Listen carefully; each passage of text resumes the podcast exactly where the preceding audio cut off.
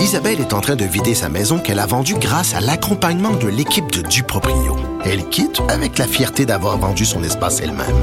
Duproprio, on se dédie à l'espace le plus important de votre vie. Un message d'Espace Proprio, une initiative de Desjardins.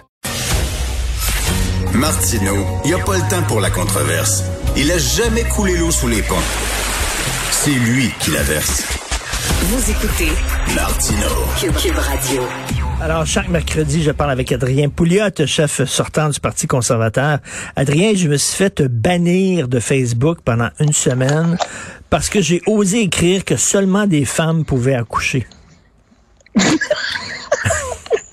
non, mais c'est pas, une joke, là. Non, mais t'es- pas politiquement correct, toi, là. non, mais c'est comme.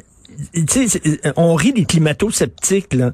Des gens qui ne croient pas à la science. Ben, Christy, c'est un fait scientifique qu'un homme peut pas accoucher. Parce que j'ai écrit ça, j'ai été barré. Euh, Ah, non, mais c'est. euh, c'est, c'est, y a- y a- écoute, là, euh, récemment, je remplissais un formulaire euh, gouvernemental, puis c'était marqué sexe. euh, en anglais, c'était écrit sex assigned at birth. Donc, le- quel est le sexe qu'on vous a assigné à la naissance? Eh, ça devient compliqué en maudit. Oui, ça devient là. compliqué, certain. Ça devient compliqué, là. Écoute, puis laissez, là, laissez Mark Zuckerberg, là, euh, décider qu'est-ce qu'on peut dire, qu'est-ce qu'on peut pas dire, là. C'est lui maintenant qui va décider ça, lui. Non, il y a, il y a- il y a vraiment une, une prise de contrôle de, des médias sociaux par ces espèces de, de prêtres de la rectitude politique. Tu sais, euh, on décide qu'est-ce qui peut être dit, qu'est-ce qui peut être Eh dit, oui. qu'est-ce qui euh, ne peut pas être dit. Et il y a vraiment... euh, tu sais, écoute, prenons l'exemple maximum, là, c'est Trump. Bon, tu sais, Hmm. on sait que Trump, là, les conneries qu'il a écrites sur Twitter, là, ça finissait plus, tu sais. Mais Non, mais on a le même- droit, on a le droit d'être con. oui, puis même. Angela Merkel, puis euh, Macron en France, quand euh, quand euh, il s'est fait dégommer de Twitter puis de Facebook, Trump, même Ma- Merkel puis Macron, qui, qui, qui ont probablement pas beaucoup d'admiration pour Trump, ont dit, ben, ouais, un instant, là, oui. ça n'a pas de bon sens, tu sais. Alors, il y a, il y a vraiment une... euh, tu sais, la gauche, et, et moi, je pensais jamais, honnêtement, que la gauche était aussi omniprésente Mhm. dans euh, les sphères, euh, dans les hautes sphères de la direction des, des réseaux sociaux. Là. Mais clairement, il y a, y a des gens qui, qui veulent nous dire quoi penser, comment le penser. Puis c'est pas seulement les réseaux sociaux, tu sais, ça va, ça va loin, ça va. Regarde, le- le- l'Institut national de la santé publique, puis les, supposés experts dans, le coronavirus, là. Ben, tu sais, c'est un malheur de dire euh, quelque chose qui est contraire à ce que ces gens-là pensent ou veulent nous imposer. Ben, tu sais, tu prends des chances, tu prends des risques, que tu- si- surtout si tu es, par exemple, un médecin. Là, tu vas, tu vas frapper le collège des médecins. Si tu es un comptable, tu vas te faire sortir de, de l'ordre des comptables agréés parce que euh, l'ordre, eux autres, ils disent que si tu es contre les mesures, euh, tu, euh, tu nuis à la crédibilité de la profession. Il y a vraiment Mais, tu sais, moi, je suis pas un conspirationniste, là, mais il y a des gens autour là, qui profitent de la situation pour faire avancer leur agenda, leur agenda vert, leur agenda de justice sociale. Tu sais, on est tous pour la Mais- justice sociale puis le vert, mais, mais ils- qu'ils se fassent donc élire ces gens-là. Tu sais, fassent j'ai- élire plutôt, plutôt que de nous l'imposer indirectement Ben euh, oui. par, par ça. Adrien, j'ai des amis qui disent que les autres, ils regardent beaucoup, euh, par exemple, TV5 ou la télévision française, parce qu'ils disent que, au point de vue de la couverture de la pandémie, il y a une plus grande diversité des voix. Toi, je sais que tu aimes beaucoup euh, aller te, te promener dans les médias étrangers, tout ça. Eux autres, ils disent, ça arrive souvent qu'on voit des médecins qui sont pas d'accord avec les mesures qui sont adoptées par le gouvernement, qui critiquent, qui ont des bémols et tout ça. Ils disent, il y a plus de diversité là qu'en Amérique. Oui, euh, TV5, euh, grâce à TV5, on va une nouvelle française. Euh, tu peux aussi voir la BBC en passant par PBS et les- l'information euh, du Royaume-Uni. Je, je pense que oui, je pense qu'il y a un peu plus de diversité. Euh, évidemment, aux États-Unis, tu as des, des réseaux qui sont complètement à l'opposé. Tu sais, tu as Fox versus CNN. Euh, et CNN, donc, c'est c'est la gauche euh, caviar, puis euh, Fox, ben, c'est l'extrême droite euh, trumpiste. Mais au moins, quand tu écoutes les deux, puis faut, tu te forces, quand tu te forces à écouter les deux, Ben, tu as ça, deux points de vue. Ben oui, puis après ça, toi, tu fais ton propre jugement. C'est ça, c'est ça qu'il faut faire. tu sais, Mais, mais encore faut-il être bilingue, encore faut-il vouloir sortir de notre bulle, euh, de notre village gaulois. Et une des raisons pour lesquelles je suis en faveur du bilinguisme, euh, on veut, on veut tous protéger notre langue française puis la voir progresser, puis on veut pas la voir mettre en péril. Mais moi, je pense que tu peux aussi apprendre une seconde langue sans nécessairement. Non, non, mais euh, moi, je suis pour le bilinguisme, euh, je, suis pour le bilinguisme individuel, peut-être pas pour le bilinguisme institutionnel, qui est pas la même chose. mais c'est ça, non, t'as raison. Puis, mais, mais quand tu as euh, quand tu es bilingue, ben, tu peux aller voir ce qui se passe ailleurs. Tu sais, mm. euh, quand même, l'anglais est une langue qui est, qui est très utilisée sur la planète, puis tu peux suivre les, les, nouvelles, l'information ailleurs, et ça te donne une, une autre perspective euh, par rapport à ta petite bulle là, euh, québécoise. Et Adrien, tu veux revenir sur un texte de Francis Veil, qui est très bon, Francis Veil, dans, dans la presse, chroniqueur économique, et qui, qui écrit sur le système de santé en disant c'est la maison des fous d'Astérix. oui, il, est, vraiment dedans, tu sais. Puis ce qui est intéressant dans cet article-là, c'est que euh, il a écrit récemment, euh, bon, euh, tu sais, il y a des gens qui correspondent avec lui. Alors, il, avait écrit un article récemment pourquoi est-ce que les provinces quémandent de l'argent pour leur système de santé. Moi, j'ai toujours pensé que c'est pas le problème, c'est pas de l'argent. De l'argent, il y en a tellement, on sait plus quoi en faire. Mais ce qu'il disait, c'est que il y a des gens qui lui écrivent de l'intérieur puis qui lui parlent de problèmes euh, réels sur le terrain. Tu sais, ben, il raconte qu'il a, il a reçu un, courriel de, de, quelqu'un qui travaille dans, dans le réseau. C'est vraiment incroyable. Le gars, c'est par exemple, il n'y a, a, pas de délégation réelle de pouvoir. Tout est centralisé, tout est bureaucratisé. Dit, dans une réunion, tu as au moins trois, sinon quatre niveaux de gestionnaire. Tu as le patron, ensuite de ça, tu as le patron du patron. Là, il dit le patron du patron du patron. Et plus souvent qu'autrement, le patron du patron du patron du patron. tu as quatre patrons qui, évidemment, sont tous obligés de, de justifier leur présence, de mettre leur petit grain de sel, de se faire des politesses. Et euh, donc, finalement, il n'y a rien qui se passe. Un autre exemple, c'est la multiplication des mesures de contrôle. Parce que dans un système hmm. centralisé, étatisé, il faut qu'il y ait beaucoup de contrôle parce que il n'y a pas vraiment d'incitatif de marché à, être efficace, à être productif, à donner un bon service à la clientèle.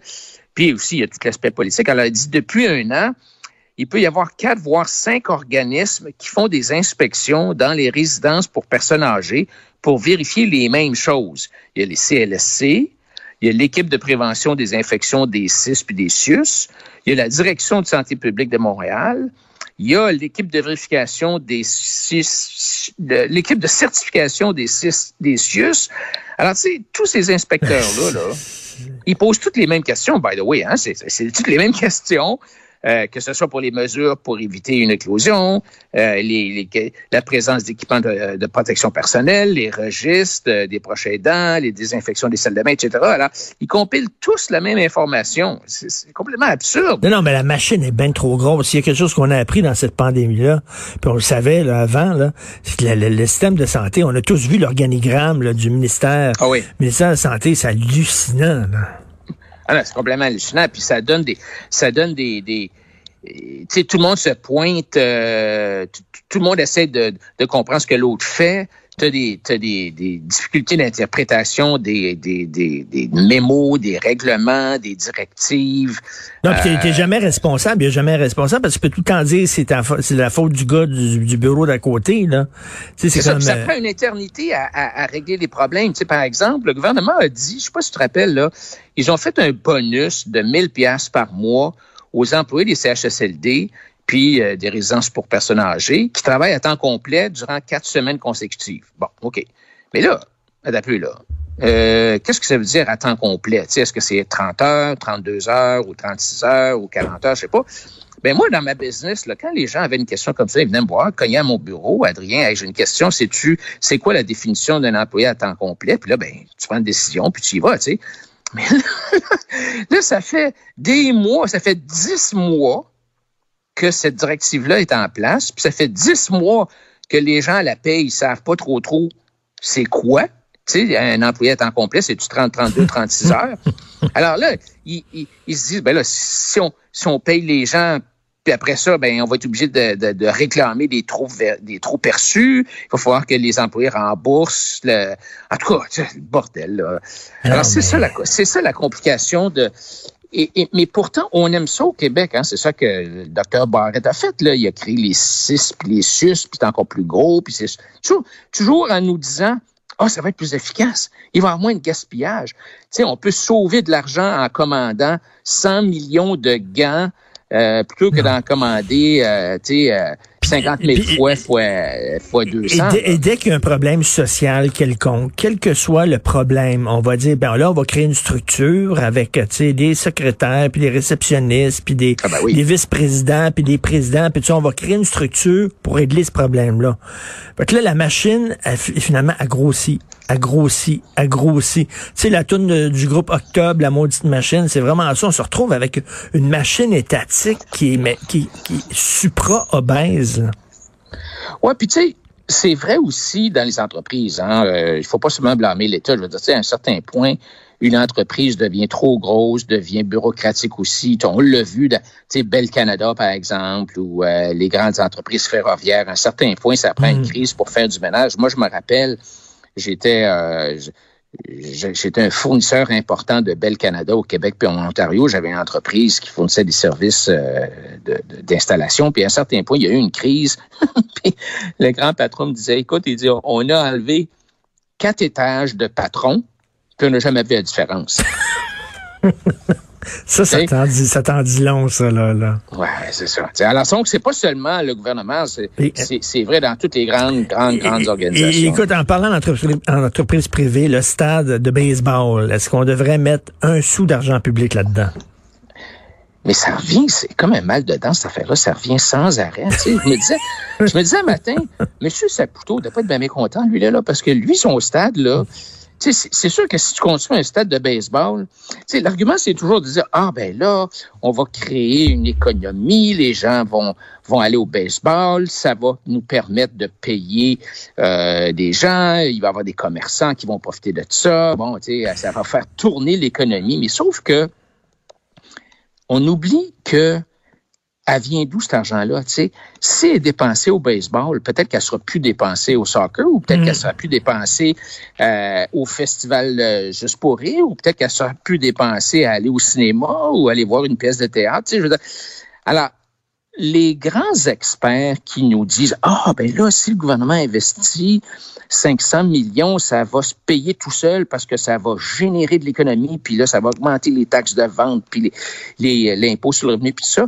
Ce qu'ils oublient, c'est que l'argent est parti ailleurs. Donc, l'endroit où ils ont taxé pour trouver cet argent-là, ben cet endroit-là va aller moins vite, il va avoir ben moins ben oui, non, puis, puis même, tout, tout, à fait. Tu prends la poche gauche, puis tu donnes la poche droite. Ben oui, puis ils peuvent pas prévoir l'avenir. Tu sais, c'est bien bon avoir une équipe de baseball, mais c'est une équipe de jambon, puis qui perdent tout le temps. Ben les gens iront pas, ils, euh, iront pas voir leur match, puis ça marchera pas. Tu sais. Non, puis après, l'expérience du stade Vidéotron, là, tu te poses la question, tu sais, à Québec, on aurait pensé qu'on avait compris, là, tu sais, on a une grosse soucoupe volante à Québec, là, puis euh, il n'y a rien qui se passe là-dedans, là, mais, mais je sais pas, il y a un attrait. évidemment, ben là, on sait qu'on a peut-être un nouveau maire, on va peut-être, il va peut-être avoir un nouveau maire à Montréal qui est un maniaque de baseball, tu sais, puis qui va encore s'essayer. Et, alors, je sais pas, je comprends pas pourquoi est-ce qu'il n'y a pas une espèce de révolte de ce côté-là, tu sais, pendant que on sait qu'on a besoin de, de, de ben, notre système de santé, ben qu'on commence à parler de, de non, comme tu dis, là, ça, ça, plutôt, il n'y a pas eu un sou d'argent public là-dedans, je pense? Ben, je pense pas. je crois pas, là. Je pense pas. Alors là, tu sais, lui, c'est toujours ça un peu la con, le, le, le, dilemme des subventions. Moi, j'en ai vu des situations où, dans mon entreprise, euh, tu sais, je rendais des services, puis là, pouf, euh, un concurrent reçoit une énorme subvention, puis il se construit une super grosse patente qui est moderne, tu sais. Pendant ce temps-là, moi, ben, je perds mes clients. Puis, alors, tu sais, c'est pas, c'est pas juste là. Euh, tu sais, normalement si c'était si payant là, pour l'économie de faire des stades, là, ben, les équipes de baseball couraient pas tout le temps auprès du gouvernement pour avoir de l'argent de subvention. Oui. Puis euh, le, le, baseball, c'est pas d'avenir. J'aurais dit, quatre fois je le dis dans l'émission, mais les jeunes sont NBA, sont soccer. Baseball, c'est un peu un sport de mon oncle. Je sais pas. En tout cas, bref. Euh, mais tu sais, si on a appris quelque chose aussi au cours des derniers jours, c'est Christy qu'on a de l'argent. Investissement Québec, puis le gouvernement, le, le go arrête pas de donner de l'argent. Des millions assis, des millions à ça. Toutes des entreprises multimilliardaires, là. On leur donne de l'argent pour les attirer. Ouais, si un projet est bon, l'entrepreneur doit être capable de trouver l'argent tout seul dans le marché, les banques, tout ça, puis il n'aura pas besoin de subvention. Puis si le projet est pas bon, ben évidemment, il mérite pas de subvention. Donc, normalement, c'est sûr que si tu, si tu as une approche dirigiste dans l'économie, puis tu veux, comme gouvernement, décider, bon, OK, là, on se lance dans les, euh, je sais pas, les jeux vidéo. Puis là, après ça, on se lance dans euh, les batteries ou les véhicules électriques ou les autobus électriques. Puis là, on se lance dans d'autres choses. C'est sûr que si tu veux avoir une économie dirigiste comme ça, avec un plan de cinq ans comme en Chine ou en Russie, ben c'est ça, c'est ça on va se ramasser avec ça, mais ces mm-hmm. économies-là ont jamais eu beaucoup de succès. Là, euh, des économies planifiées à, euh, avec des plans de 5 ans, tu regardes, euh, on, l'a vécu. Là. On oui, oui, on, l'a vécu, puis on refait la même affaire parce que finalement, c'est un, un péquiste au point de vue de l'économie, là, François Legault. C'est un péquiste. Merci beaucoup, Adrien. Bonne journée. Bonne semaine. salut.